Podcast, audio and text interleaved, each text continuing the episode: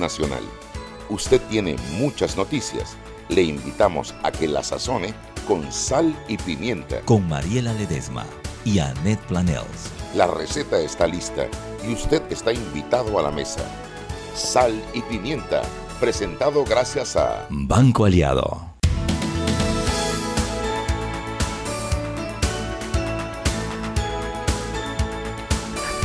Las opiniones vertidas en este No, no, Mariela, eso lo dice Roberto, no tú. son responsabilidad de quien las emite. O, sea, son responsabilidad de Mariela de Ledesma. quien las emite. Así que aquí cada quien cargue con su Con su.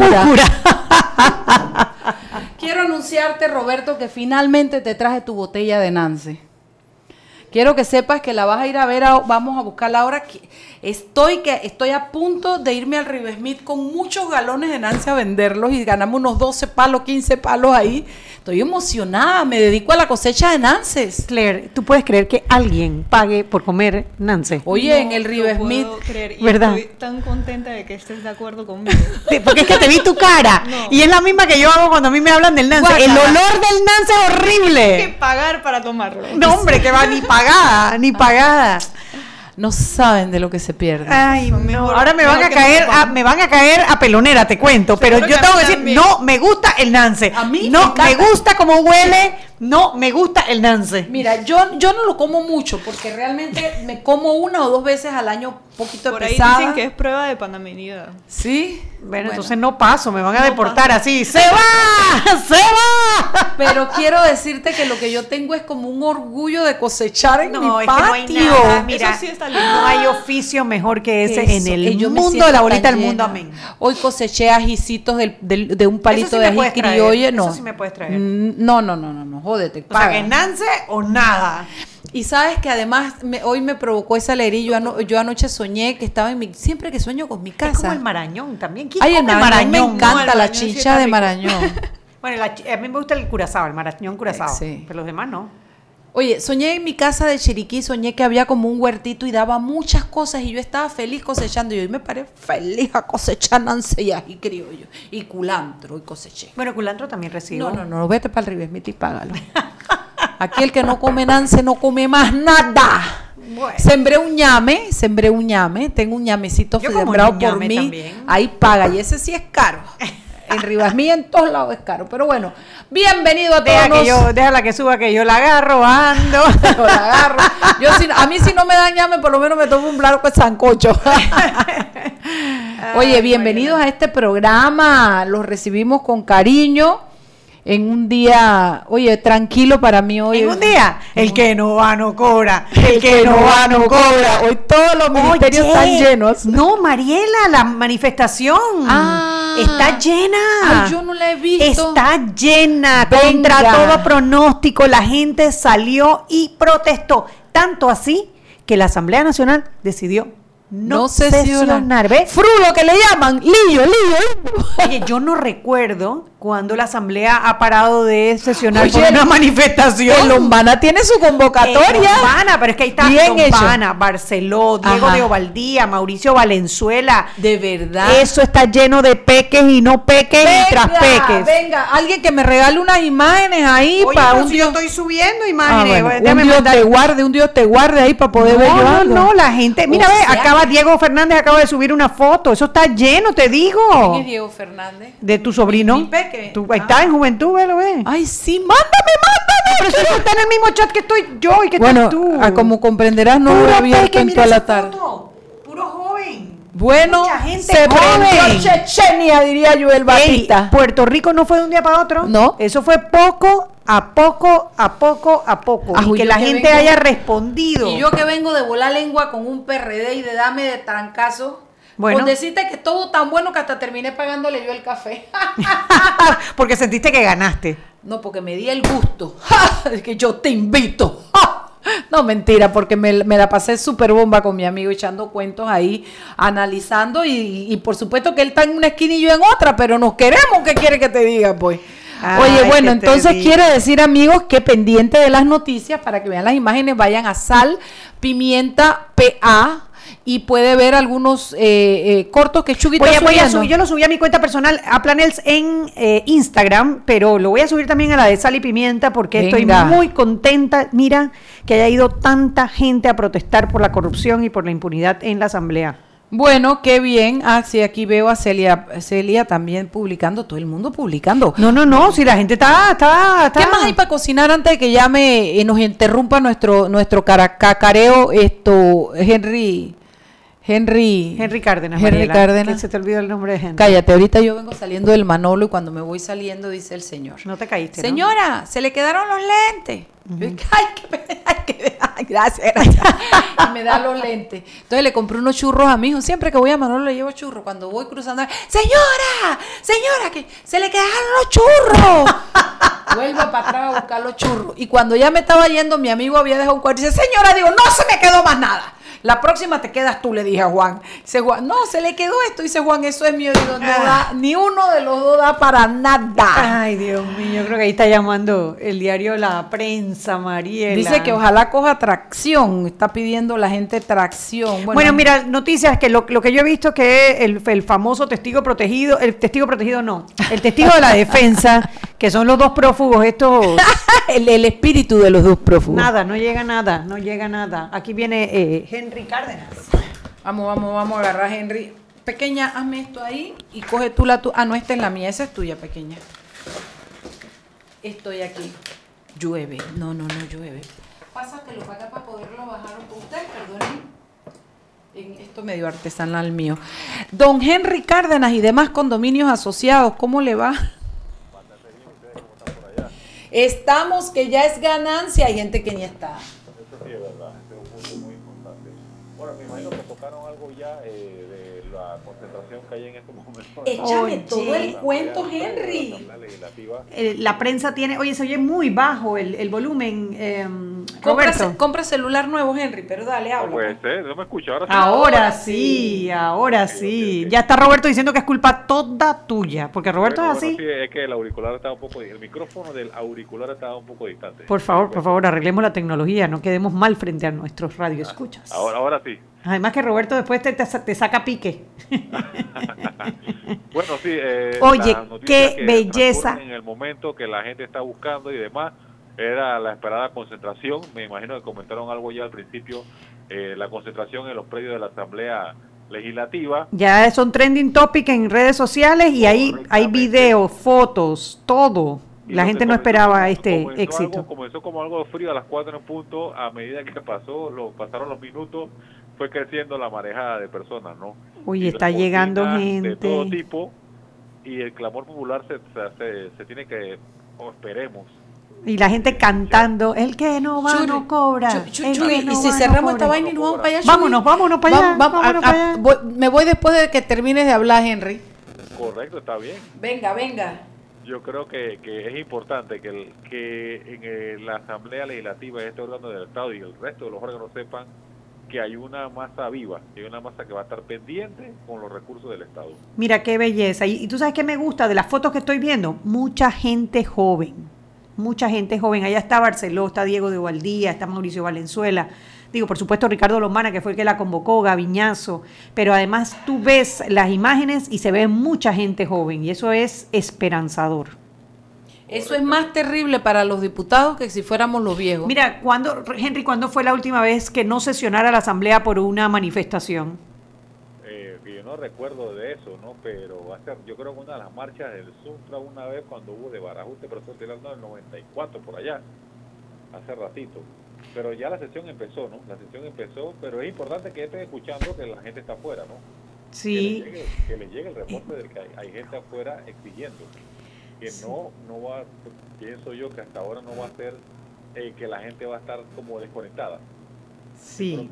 Ah, empezando está bastante bien. Esperamos que esto se mantenga más que todo vigilante, ¿no? Vigilante de lo que de lo que está ocurre en la asamblea y que todo sea en beneficio de la población nacional. Ay, sí, qué belleza. La verdad que yo estoy muy contenta, estoy entusiasmada de que haya tanta gente protestando por la corrupción. Oye, ahí veo la cara de, de, de, de- de Pancho, lo dice Pancho, lo cumple. a Pancho está ahí de, de cañón. José Luis Pancho está allá. José Luis ¿Qué Paniza más está ahí. tienes, Henry? Ok, mire, bueno, ya saben el, el, el tema que ha generado controversia en las últimas semanas de las reformas a, a la ley de, las regulaciones migratorias en el país. Bueno, eh, fro- fue prohijado en la Comisión de Gobierno de la Asamblea. Eh, ya lo que procede ahora es que eh, se le dé el trámite de número y que entre en el orden del día o dentro de la- los proyectos a discutir dentro de la respectiva comisión. Y bueno, ahí en el ambiente de que si, si, eh, lo que planteamos la vez pasada, lo que haya que mejorar se mejora, lo que está se quede y si no hay que hacer nada, bueno, simplemente cumplir la ley, ¿no? Esperamos, vamos a ver. Eso dista mucho de, lo- de la realidad en otras ocasiones cuando eh, se promete algo se piensa que se va a hacer algo, pero en la, en la realidad se aprueba otra cosa, ¿no? Lo importante es que quede el debate abierto. Así mismo es. Correcto. Eh, bueno, eso es por ahora. Bueno, y lo otro, en, en el juicio de, de, eh, el expresidente Martinelli en el caso de los pinchazos, esta vez le correspondió a la defensa presentar un, eh, a su testigo. Eh, bueno, como hemos señalado en otras ocasiones, cada, cada parte ve un, un asalto diferente, ¿no? Cada quien lo ve desde su óptica, eh, la parte de la fiscalía. No, aquí nosotros decidimos ya. Hay un juicio para la defensa y hay un juicio para los deman- los que los querellantes. Porque No son- sabemos cómo el juez va a fusionar los dos juicios para sacar el fallo. o en cuál de los dos de las dos audiencias está el juez, porque es que salen y son dos historias completamente distintas. Correctamente. Bueno, al final del túnel será los, los tres jueces que, que emitan su, su decisión final. Si en el caso del día de hoy, la defensa presentó eh, un, testigo, la fiscalía salió entre, por decirlo así, bastante complacida porque ese argumento del testigo de la defensa fue deslu- deslucido, porque no para a su juicio de ellos eh, que no se eh, puede tener un perito, tener un perito contable que no recuerde nada sobre las normas de auditoría contable, lo que alega la parte de la fiscalía. Del lado de la defensa señala que en ningún momento se está vinculando, que reitera que en ningún momento se está vinculando al expresidente en este caso. Así que esperemos que transcurre, transcurre en los próximos días, que pareciera que está en la parte final eh, esta audiencia. Oye, ahorita tengo que corregir una noticia. Sí están sesionando, pero lo están haciendo a puerta cerrada. O- Está sesionando, correcto. A puerta cerrada. no Bueno, Frulo igual, Lillo Frulo, igual, Lillo, Frulo, Lillo. Frulo. Oiga, Bueno, después que tú termines, nosotros vamos a pagar esto, le vamos a pedir disculpas a nuestro oyente, nosotros vamos para allá a gritar, Frulo, Frulo. ahí vámonos. Oye, Henry, ¿qué tienes para mañana, papá? Bueno, ya en, Gaceta, en Gaceta Oficial publicó el detalle, el detalle de los ajustes presupuestarios. Tenemos todo eso para la edición de mañana. Eh, se anunció que serán recortes por 1.483 millones de dólares. Vamos a desglosar en las entidades donde se van a dar estos eh, recortes o estos ajustes presupuestarios, mejor dicho. Mira, tenía mucho rato que no escuchaba eh, la, esa palabra de recortar, recortar, recortar. Todo, todo era más y más y más y más. Vamos a ver, ojalá se haga realidad. Exactamente. Y por último, mañana también tenemos detalles. Mire que unos 273 estudiantes conforman la muestra de estudiantes de tercero y sexto grado que se van a someter a unas pruebas de, internacionales. Esto va a ser en, en matemática, eh, ciencias y español. Este es un plan internacional de la UNESCO. Bueno. Esperemos, vamos a ver cómo salimos en esta prueba. Bueno, Henry, muchas gracias por la llamada y nos escuchamos mañana por Sal y Pimienta. Saludos. Saludos. Seguimos sazonando su tranque Sal y pimienta. con Mariela Ledesma y Annette Planels. Ya regresamos. Diez años han pasado, wow, cómo hemos cambiado. Chateamos, whatsappeamos, hasta más de lo que hablamos, pero lo que compartes importa. Para hacer noticia no necesitas cámara, pero sí talento que mostrar. Y para hacer la diferencia, solo lo bueno postear. Lo que piensas importa, tu entretenimiento importa. Y tus recuerdos. 10 años evolucionando juntos para que siempre puedas expresar lo que te importa. Lo que expresas importa. Claro, la red más rápida de Panamá. Siempre existe la inquietud de cuál es el mejor lugar para cuidar su patrimonio. En Banco Aliado tenemos la respuesta. Presentamos el nuevo plazo fijo Legacy, porque creemos en el valor del ahorro, la conservación y rendimiento de su capital y el fortalecimiento de su patrimonio.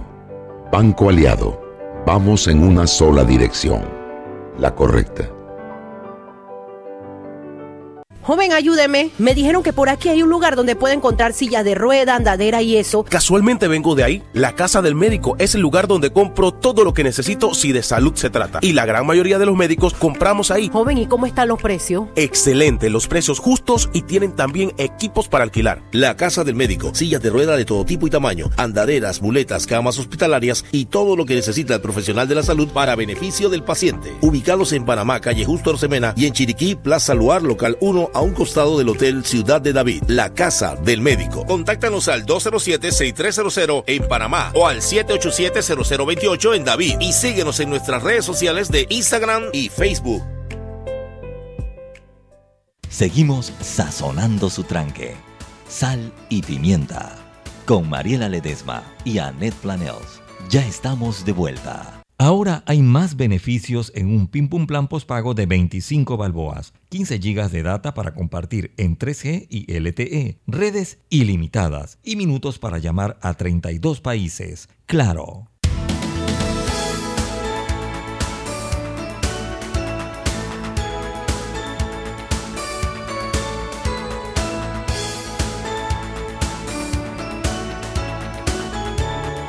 Y estamos de vuelta en Sal y Pimienta, un programa para gente con criterio.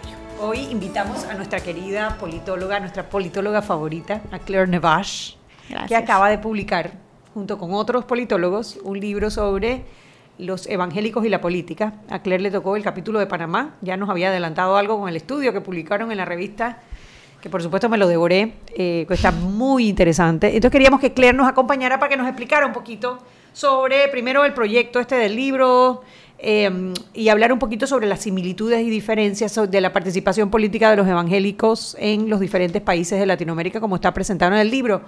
Bienvenida, Claire. Muchísimas gracias, Annette. Eh, Muchas gracias por la invitación. El libro, eh, como, como digo, hay un capítulo que es tuyo que es sobre los evangélicos de la política en Panamá. Exacto. En realidad no es la, solamente la política como tal, es evangélicos y poder en América Latina. Entendi- entendiendo de que poder puede ser poder político, obviamente, pero también puede ser eh, Mediático, poder quizás. social, poder mediático, poder económico. Hay, hay varias formas de, de adquirir poder. Y ya tú tienes un rato estudiando este tema de los evangélicos. ratito.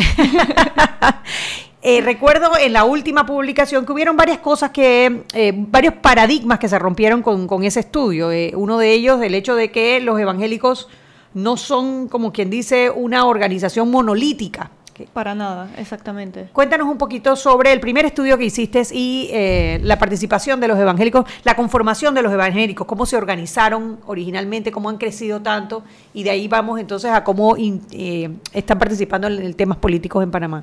Claro, bueno, el, el primer, eh, el primer paper, el primer artículo que saqué sobre el tema en el 2017 eh, fue a raíz eh, de todas las manifestaciones y de las movilizaciones que hubo alrededor del tema de la ley de educación sexual. Eh, Que ahí no fueron solo los evangélicos, ahí había No, un grupo nada. grande de, de- de católicos no fueron también. solamente los evangélicos y eso, eso es un tema interesante que se trata justamente en el libro, que es que los evangélicos y los políticos tienen muy poco diálogos entre sí eh, y muy poca unión, pero en el momento en el que surge, digamos, un conflicto, un enemigo común, Ah, como lo perdón, puede di- ser- dijiste los evangélicos y los políticos, los evangélicos y los evangélicos y los católicos. católicos, perdón. Sí entendí cuando dijiste sí. los políticos. Me quedé como sí en el aire yo perdón, también. perdón, perdón, es el fin del día. Tienes perdonada, perdonada. Eh, los evangélicos y los católicos, de hecho, suelen más bien estar en competencia entre sí. Bueno, que están aplicando a la misma, bueno, como diríamos nosotros, al, la al- misma clientela, al mismo mercado, amiga. Compañera, dígalo con toda su letra, la misma clientela. Por supuesto, entonces eh, la Iglesia Católica ha visto un descrecimiento en los últimos 30 años, mientras la iglesia las iglesias evangélicas eh, han ido eh, aumentando en feligresía, entonces están más bien en competencia. Pero cuando surge, digamos, un conflicto, una crisis, eh, un enemigo común, que normalmente eh, es el tema de la ideología de género, entre comillas, todo el tema relacionado con eh, políticas públicas de salud, de educación, relativo a género, relativo a sexualidad. Entonces se unen en contra de un enemigo común. Pero asimismo, como se unen evangélicos y católicos en, contra de, este, de, esta, de, estas políticas públicas, también se unen los evangélicos que no suelen unirse en, otros, en, otras coyunturas.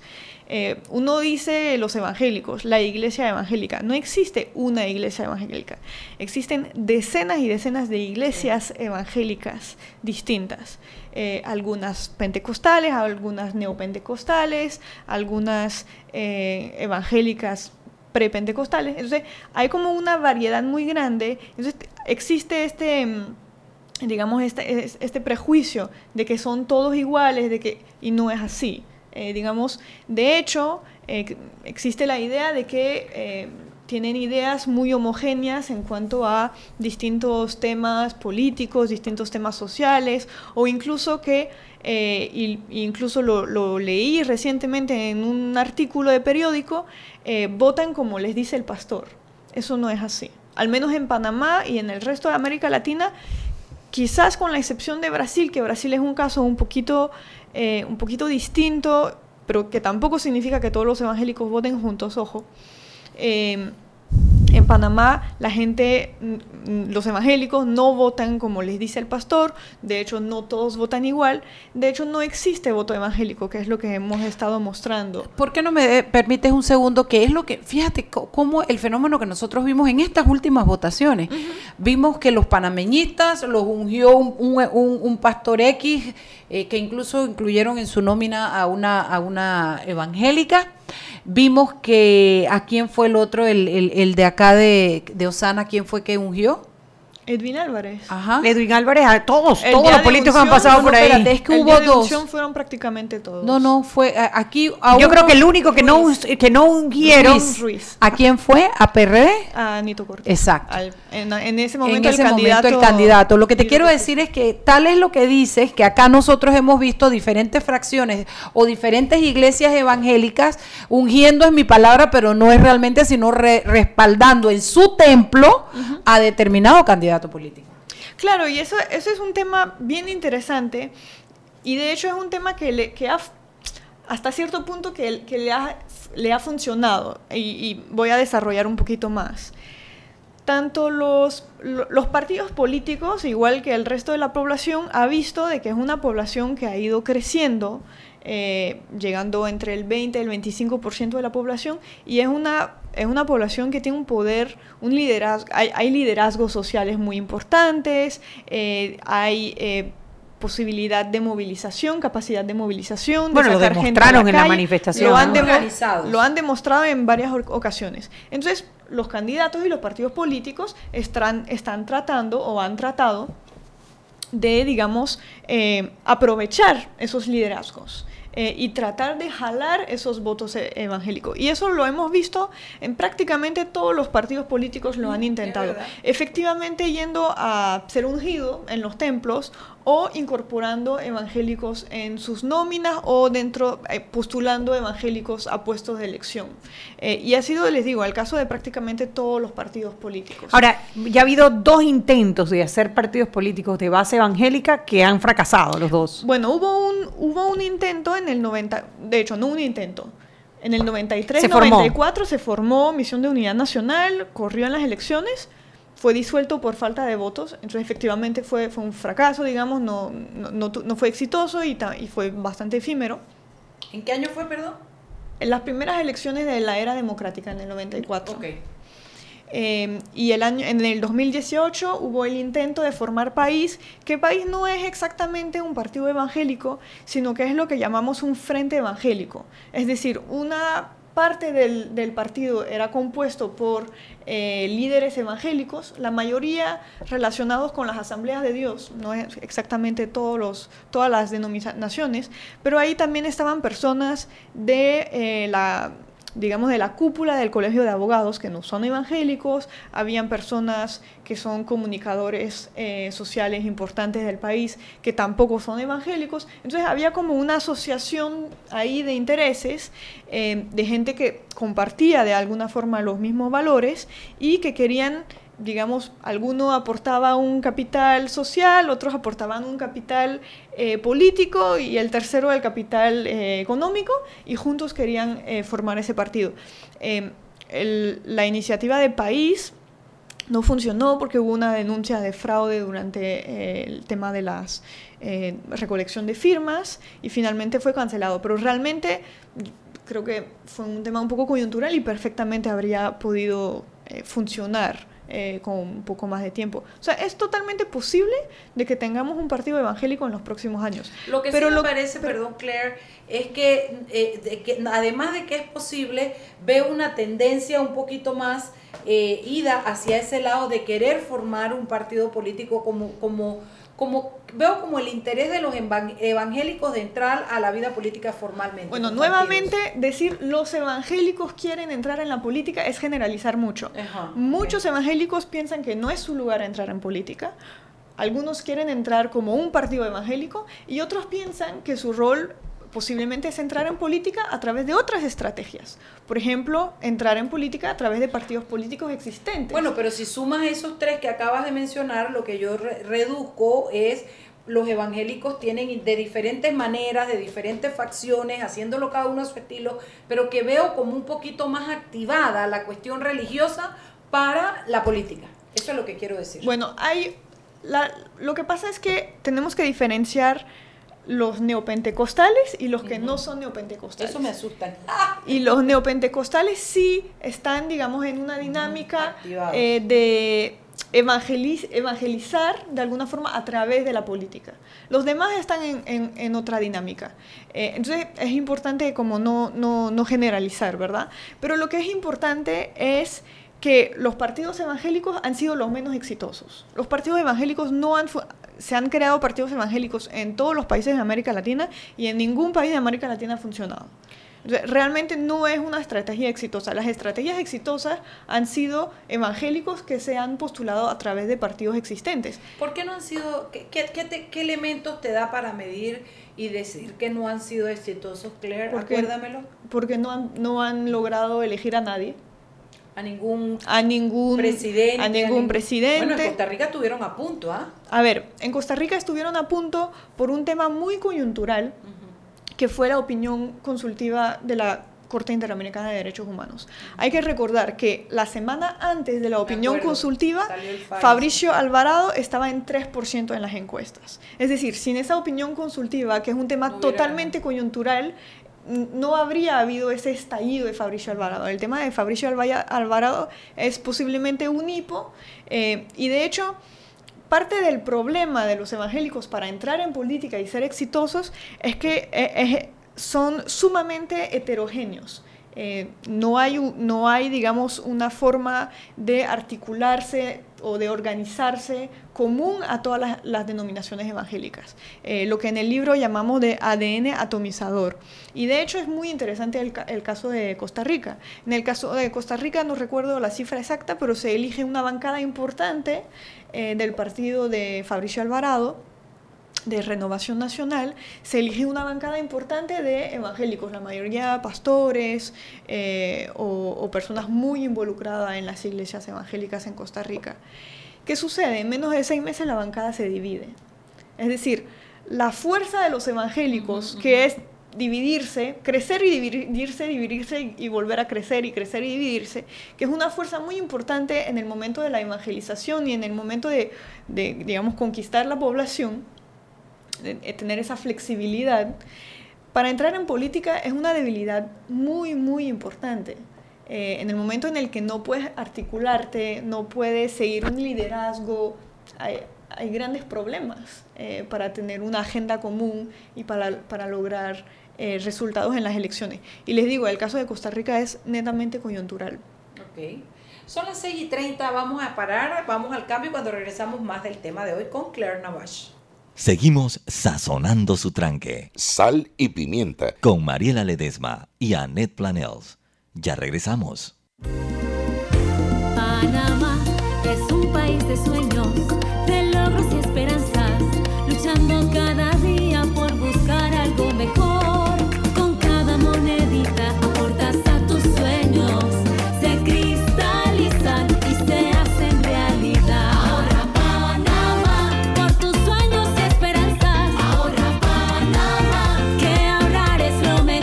Abre tu cuenta de ahorro hoy. Banco Nacional de Panamá. Grande como tú. Diez años han pasado, wow, cómo hemos cambiado. Chateamos, whatsappeamos, hasta más de lo que hablamos, pero lo que compartes importa. Para hacer noticia no necesitas cámara, pero sí talento que mostrar. Y para hacer la diferencia, solo lo bueno postear. Lo que piensas importa, tu entretenimiento importa y tus recuerdos. 10 años evolucionando juntos para que siempre puedas expresar lo que te importa. Lo que expresas importa. Claro, la red más rápida de Panamá. Joven, ayúdeme. Me dijeron que por aquí hay un lugar donde puede encontrar sillas de rueda, andadera y eso. Casualmente vengo de ahí. La casa del médico es el lugar donde compro todo lo que necesito si de salud se trata. Y la gran mayoría de los médicos compramos ahí. Joven, ¿y cómo están los precios? Excelente, los precios justos y tienen también equipos para alquilar. La Casa del Médico, sillas de rueda de todo tipo y tamaño, andaderas, muletas, camas hospitalarias y todo lo que necesita el profesional de la salud para beneficio del paciente. Ubicados en Panamá, calle Justo Orsemena y en Chiriquí, Plaza Luar, local 1 a un costado del Hotel Ciudad de David. La Casa del Médico. Contáctanos al 207-6300 en Panamá o al 787-0028 en David y síguenos en nuestras redes sociales de Instagram y Facebook. Siempre existe la inquietud de cuál es el mejor lugar para cuidar su patrimonio. En Banco Aliado tenemos la respuesta. Presentamos el nuevo plazo fijo Legacy, porque creemos en el valor del ahorro, la conservación y rendimiento de su capital y el fortalecimiento de su patrimonio. Banco Aliado, vamos en una sola dirección, la correcta. Seguimos sazonando su tranque. Sal y pimienta. Con Mariela Ledesma y Annette Planels. Ya estamos de vuelta. Y recuerden que en la casa del médico usted puede encontrar el glucómetro VivaCheck con un amplio rango de hematocrito de 0 a 70% capaz de evaluar recién nacidos, mujeres embarazadas, pacientes con anemia y otros. 900 memorias con fecha y hora, 5 segundos de tiempo de respuesta, puerto USB para transferencia de datos. Incluye 10 tiras de prueba. Glucómetro VivaCheck. De venta en la casa del médico Justo Arosemena y en David Chiriquí.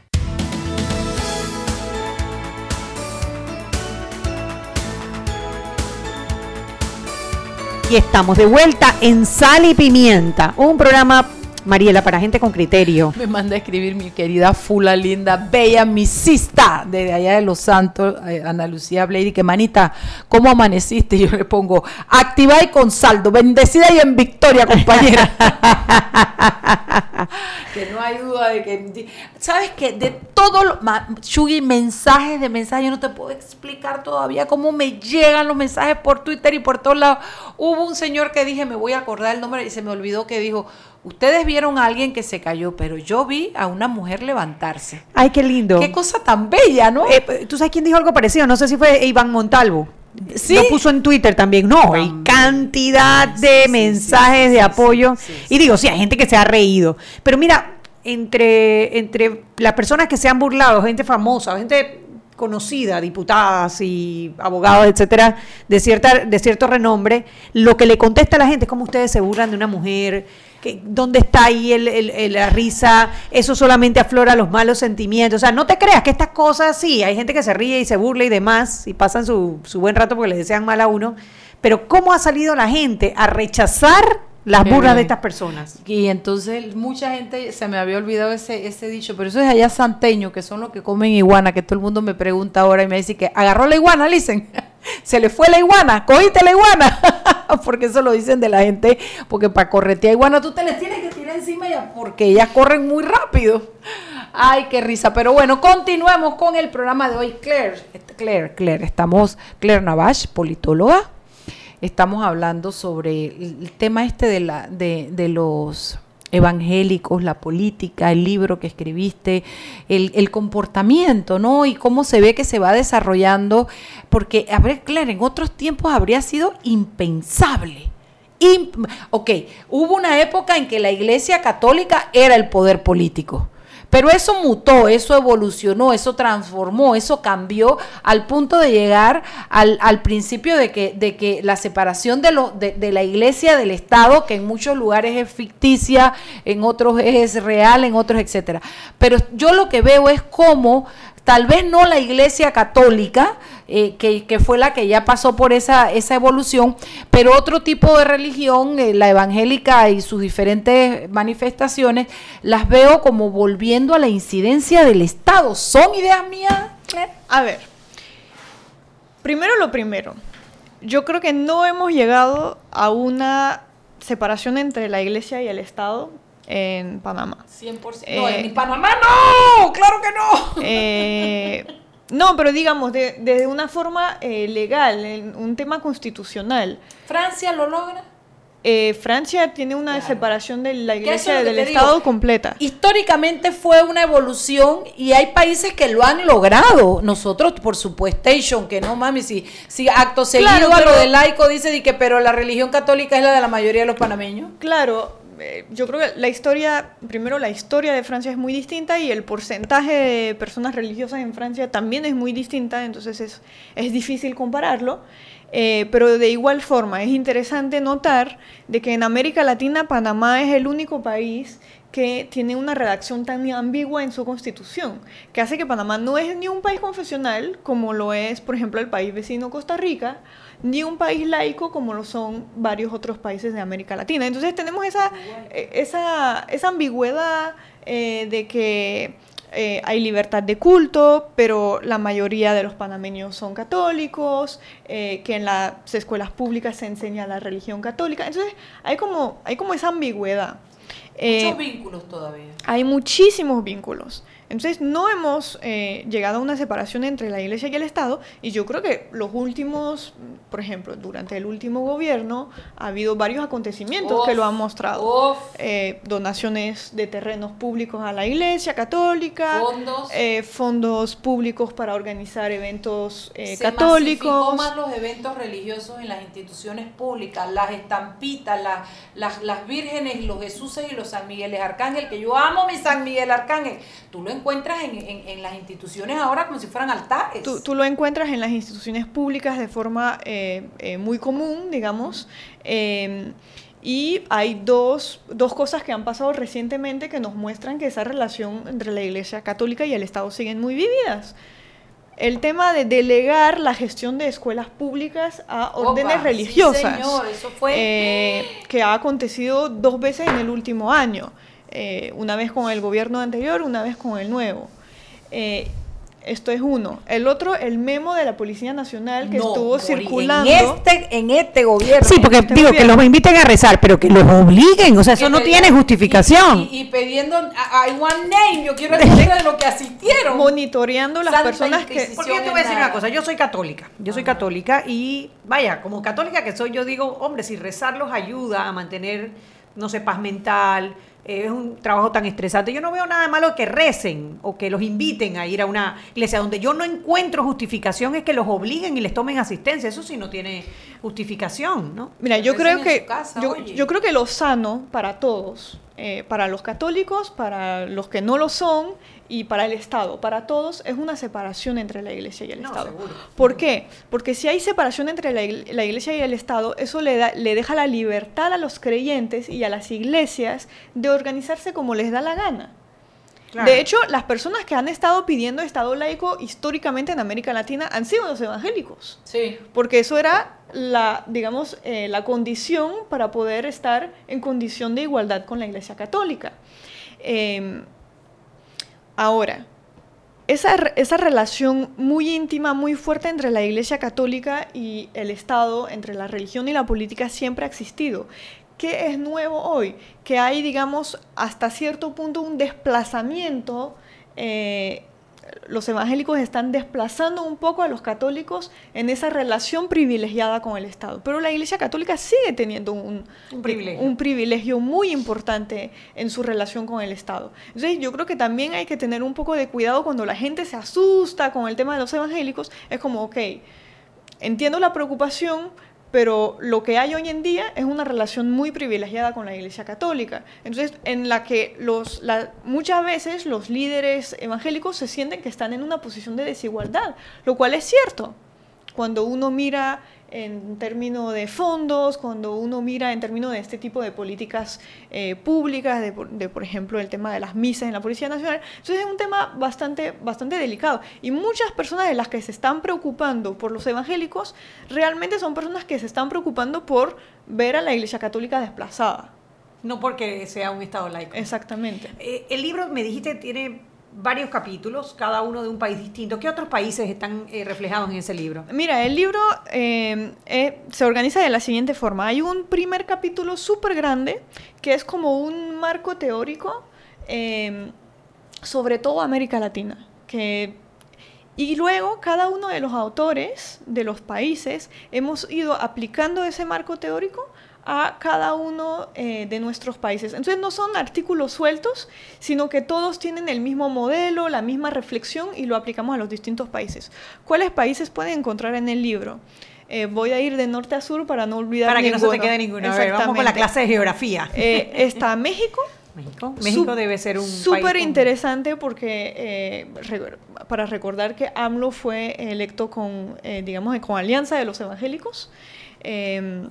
El presidente actual, Guatemala, que es un caso también sumamente interesante porque ha tenido eh, tres presidentes, eh, perdón, dos presidentes y un dictador eh, e- evangélicos. Em, luego está el caso del Salvador, que es un caso también muy interesante porque es con Guatemala eh, uno de los países con mayor cantidad de evangélicos en América Latina, tiene prácticamente 50 40% de evangélicos.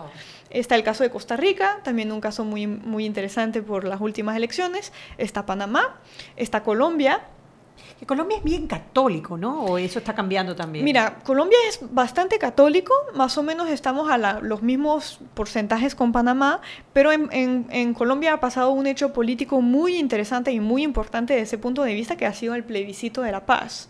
Eh, durante el plebiscito de la paz, los evangélicos tuvieron un papel muy importante en, en hacer campaña a favor del no. Eh, y de hecho lograron hacer... Movilizaron la opinión Movilizaron la el no. opinión Así eh, a favor del no. Entonces está Colombia, está Perú, está eh, Brasil. Claro, el libro salió el año pasado, un mes antes de la elección de Bolsonaro. Entonces O sea no está el caso de no está Bolsonaro. el caso de Bolsonaro. Eh, está eh, Argentina y está Chile. Entonces tenemos La mayoría. la mayoría de los países representados. Eh, con niveles, con, con- digamos, situaciones muy distintas, muy, pero eh, les digo, está ese primer capítulo que muestra un poco la, la unidad de América Latina con... eh, y eso es muy interesante, digamos, hay tres modelos en América Latina de la entrada de los evangélicos en la política. Es un, hay un modelo centroamericano, un modelo suramericano y un modelo brasileño. Mira, aquí me escribe, me escribe Luis Camejo, que es Ajá, venezolano, ajá. el que estuvimos aquí, Ajá, el presbítero, dice que la alta auto- atomización de las iglesias evangélicas hace que se apoyen proyectos diametralmente opuestos, según el estilo de las iglesias, más o menos radicales o fundamentalistas.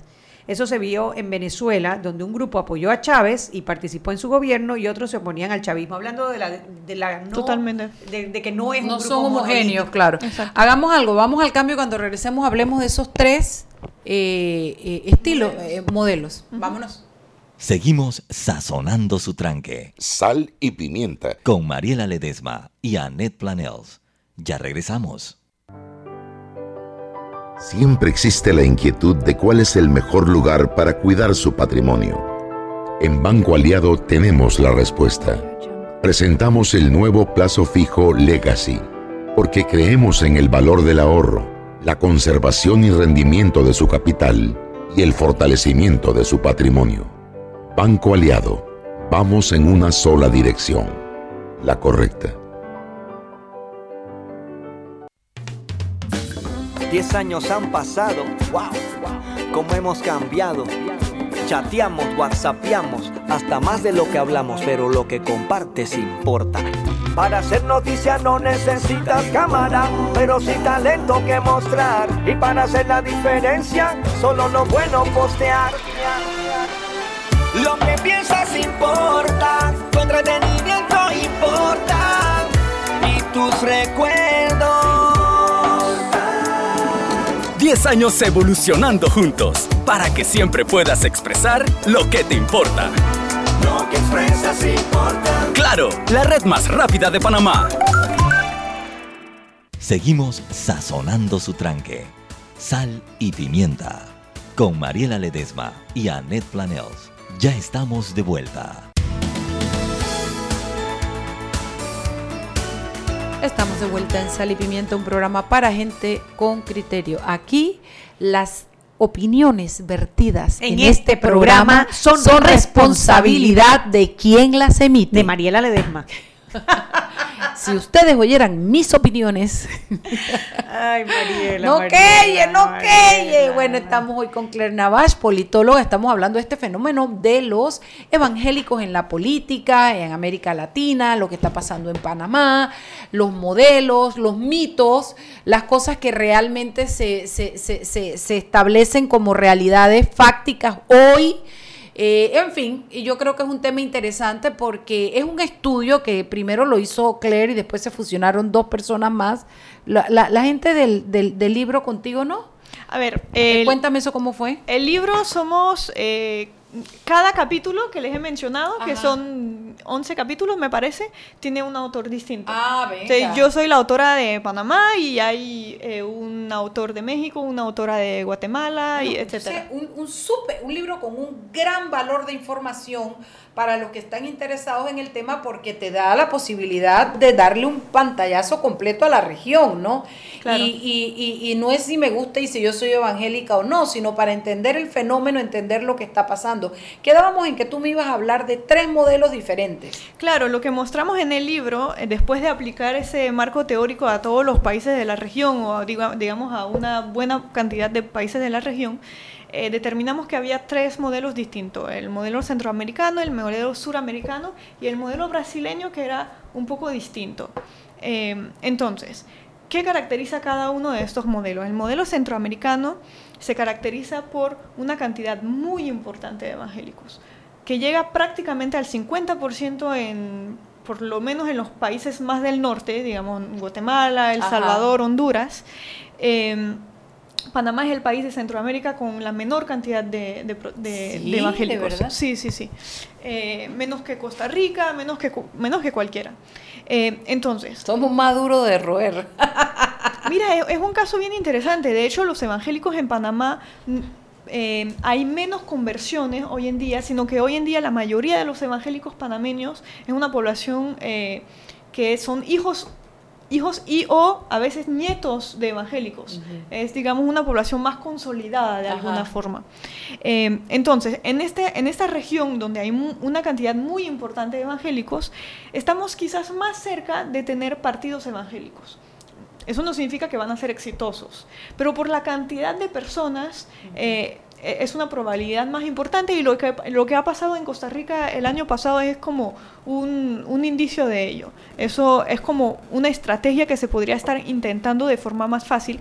Nuevamente, en ninguno de estos países hay un voto evangélico. Entonces eso no significa que logren... eh, colocar evangélicos en puestos de en puestos de toma de decisión. ¿Qué significa que no hay un voto evangélico?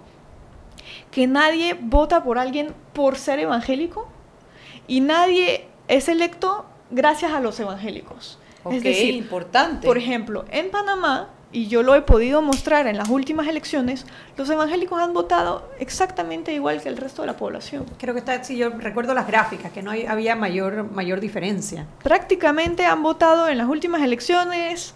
Las últimas elecciones no tengo los datos, entonces no. no Entonces- pero en, en todas las últimas, los mismos porcentajes de cambio democrático, PRD, Partido Igual. Panameñista, igual. O sea que son capaces de movilizar a la población para impactar en políticas públicas, pero no así en elegir a sus gobernantes. Exactamente. No entran a la política a través de la política electoral, sino que entran como grupo de presión. Son capaces de poner gente en la calle, son capaces de hacer incidencia en la Asamblea Nacional. Vamos a invitarlo para ir a protestar a la Asamblea Nacional. bueno, Grupo el día evangélico. necesitamos decir que es que todos somos panameños. Dale. Pero mira, es un caso muy interesante. Eh, tienen una habilidad política muy importante, una capacidad de movilización muy importante. En la, la última, eh, la, perdón, la, la- la marcha que hubo el 13 de julio de 2016, sacaron a la calle una cantidad de personas que obviamente nadie sabe contabilizar a ciencia cierta, pero que sin duda fue una de las, de las manifestaciones más importantes de la era democrática. Ninguna manifestación, por ejemplo, en contra de la corrupción se puede comparar. O sea, tienen una capacidad de movilización muy, muy, muy importante y tienen de alguna forma una ¿cómo decirlo? Sabiduría política de saber imponer sus temas y de saber poner un, un- un poder de veto eh, sobre algunas políticas públicas que han demostrado, eh, más que demostrado. Entonces, eso por una parte, eso es el modelo centroamericano. El modelo suramericano es un modelo en el cual eh, la religión católica todavía es más, más importante y en el que los evangélicos han tratado más bien de entrar a la política a través de partidos eh, y así hay líderes muy importantes que han que se han, digamos, postulado a puestos de elección. Ha Panamá, sido el por caso- ejemplo, eh, el caso de Cumberbatch, el, el alcalde de San Miguelito. el caso de Cumberbatch es como el caso más, Más pero- emblemático, o sea, más es más emblemático. abierto, un pastor Pero- que dejó de ser pastor para tirarse a Claro, alcalde. pero ahí es muy interesante porque habría que hacer la diferencia entre, y, y también lo tocamos en el libro, habría que hacer la diferencia entre los evangélicos políticos y los políticos evangélicos. Es decir, ¿por qué? Porque ahorita mismo, en esta asamblea todavía no tengo el conteo, pero en la anterior había por lo menos nueve personas evangélicas. Yo estoy segura que si les digo quiénes, no están capaces de identificarme nueve diputados y diputadas evangélicos. No. No. Quizás ya. ni uno. Ni si, cuidado que no, cuidado que no. Claro. O sea que no son evangélicos, son políticos que van a la Son- iglesia. pues. exactamente, son políticos evangélicos, es decir, son ante todo políticos, entran a la política con un partido político, con convicciones propias, su agenda legislativa no tiene absolutamente nada que ver con su fe religiosa. Que está bien, o sea, cada quien, hasta los, todos los políticos tienen derecho a Por tener la religión. pero por Exactamente supuesto, lo es que todo, es todo su derecho. Lo que está mal es al revés, el utilizar la religión Lo- para poder acceder a puestos políticos. Más bien, lo, eh, lo que es preocupante es usar la política para Para evangelizar eh, el país. Eh, eso es lo que es un poco más, Más delicado, claro. Estabas explicándonos el modelo de Argentina y de los países Claro, eh, los, del los sur. países del sur más bien han entrado a través de partidos. eh, hubo el caso de un, de un pastor que es como el pastor más importante que trató de postularse a la alcaldía de Lima, hizo un por ciento de los votos y casos similares, realmente con bastante poco éxito. Eh, y el caso de Brasil, que me parece el caso más interesante, porque es el caso que hasta ahora ha funcionado como con el mayor éxito. Ojo, que de la misma forma que los demás no han no, no ha habido elección donde se gane por el voto de los evangélicos o, o- o que se vote por alguien por ser evangélico, Bolsonaro es, es lo mismo. Bolsonaro no ha ganado con el voto evangélico porque no hay voto evangélico. Y eso es bien importante decirlo porque muchas veces hay equivocaciones. ¿Qué existe en Brasil? Hay un voto denominacional. ¿Y qué es un voto, deno- un voto denominacional? En las iglesias evangélicas que son tan atomizadas, es decir, uno, existen, por ejemplo, para decir al- algunos ejemplos, la iglesia del Evangelio Cuadrangular, las asambleas de Dios, en Brasil es muy importante la iglesia Univers- universal del reino de Dios, eh, y así Pentecostales, un neopentecostales. montón de- un montón de iglesias, eh, ahí de- puede haber un candidato de la denominación. Por ejemplo, un candidato de las asambleas de Dios o un candidato de la Iglesia Universal del Reino de Dios. No es un candidato evangélico, es un candidato de esta denominación. Y en este caso, sí se ha mostrado de que el pastor logra, digamos, designar a alguien para representar a la denominación y esa persona tiene mayor posibilidad de ser electa que, cual, que, que si se hubiese postulado con cualquier partido. ¿De verdad? Eso sí funciona bien en Brasil. Pero aún así, aún funcionando muy bien ese modelo, en el Congreso de Brasil hoy, donde hay una bancada evangélica, donde han visto lo, lo poderosos que han sido sobre algunas políticas públicas, están muy subrepresentados. En Brasil hoy en día hay alrededor de 32% de evangélicos y solamente hay 16% de evangélicos en, la, en el Congreso de Brasil. O sea que de cierta manera la, quizás la gente hasta rechaza el uso de la política y de la religión para la, política. Yo creo que no, no es tanto un tema de rechazo, sino un tema de que ahí se combinan eh, distintas eh, exclusiones. Los evangélicos normalmente cada vez es menos el caso. Los evangélicos hoy en día encontramos evangélicos en capas medias y en capas altas. Eh, pero digamos, originalmente los evangélicos estaban más presentes en capas más pobres y con menos educación formal. Donde había más necesidades y ellos fueron cubriendo el espacio del gobierno. Y, también en poblaciones más afrodescendientes, más indígenas, que son poblaciones que históricamente han sufrido discriminaciones y han sido excluidos de la política. Entonces, digamos que se, se, hay, hay varios eh, factores en esa población que hace que son menos eh, representados en política. Y de alguna forma los evangélicos están logrando eh, que personas que históricamente no habían tenido una participación en política porque no encontraban un lugar a través de los partidos políticos tradicionales, entraran en política. El caso de Costa Rica es un caso muy interesante. En estas elecciones, el único, la, del año pasado, el único candidato, eh, la única candidata mujer era de un partido evangélico. En las elecciones anteriores en Costa Rica, el único candidato afrodescendiente era de un partido evangélico. Es decir, los, los... Las minorías quizás. De alguna forma los evangélicos están logrando incorporar a la política personas que nunca lo, han nunca lo han logrado ser a través de las vías tradicionales y en ese sentido es como bien, bien importante el llamado a los partidos políticos a incorporar al, a todo el conjunto de la sociedad. Nos quedan, nos quedan tres, minutos. Me gustaría que hicieras una especie de compendio de cuál es la conclusión del libro, a pesar de que cada uno hace un capítulo diferente y que representa un país diferente. Me gustaría sacar cuatro o cinco conclusiones que convergen en todos los capítulos o que se, puede, se pueden eh, eh, extraer de todos esos capítulos para el tema de evangélicos y política. Claro. Eh, Mira, algunas conclusiones. Primero quisiera decir que si quieren leer el libro, eh, está en todas las bibliotecas, bueno, no todas, pero en varias eh, bibliotecas de la ciudad capital. Está en la Biblioteca Nacional, está en la Biblioteca Simón Bolívar de la Universidad de Panamá, está en la biblioteca... biblioteca para pedirlo y leerlo, no para comprarlo. Claro, no para robarlo. No, no, pero... ¡Ay, no, Claire! Yo decía para comprarlo. ¿Y dónde lo venden, Claire? Ok, el libro ha sido editado por la Fundación Conrad Adenauer, entonces no eh, se vende, se distribuye.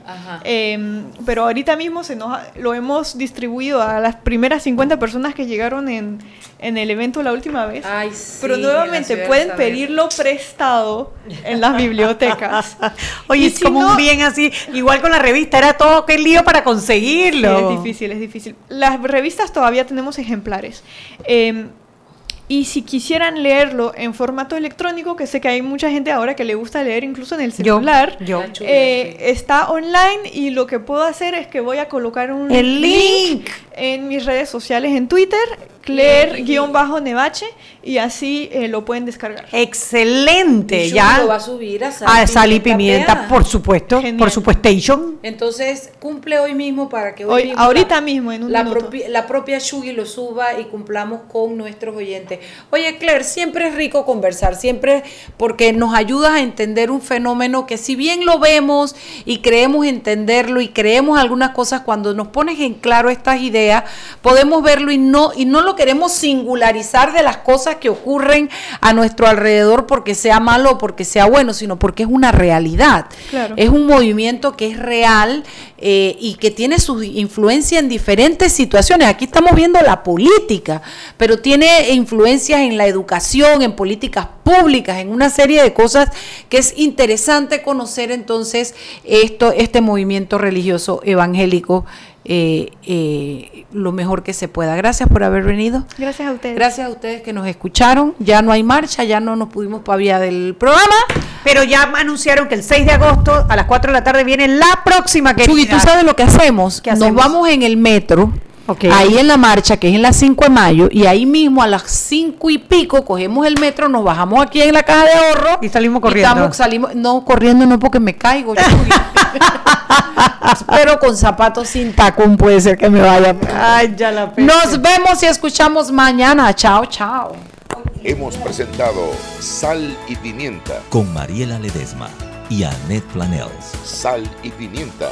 Presentado gracias a Banco Aliado. Descargue la nueva app de Omega Stereo en sus celulares. Atención oyentes Omega Stereo, consigue la nueva app de Omega Stereo en Play Store y en App Store. Ahí podrás escuchar la programación de Omega Stereo en vivo 24 horas. La nueva app de Omega Stereo, consíguela en Play Store y en App Store. Bienvenido a, a- a los top 10 del siglo XX por Omega Estéreo.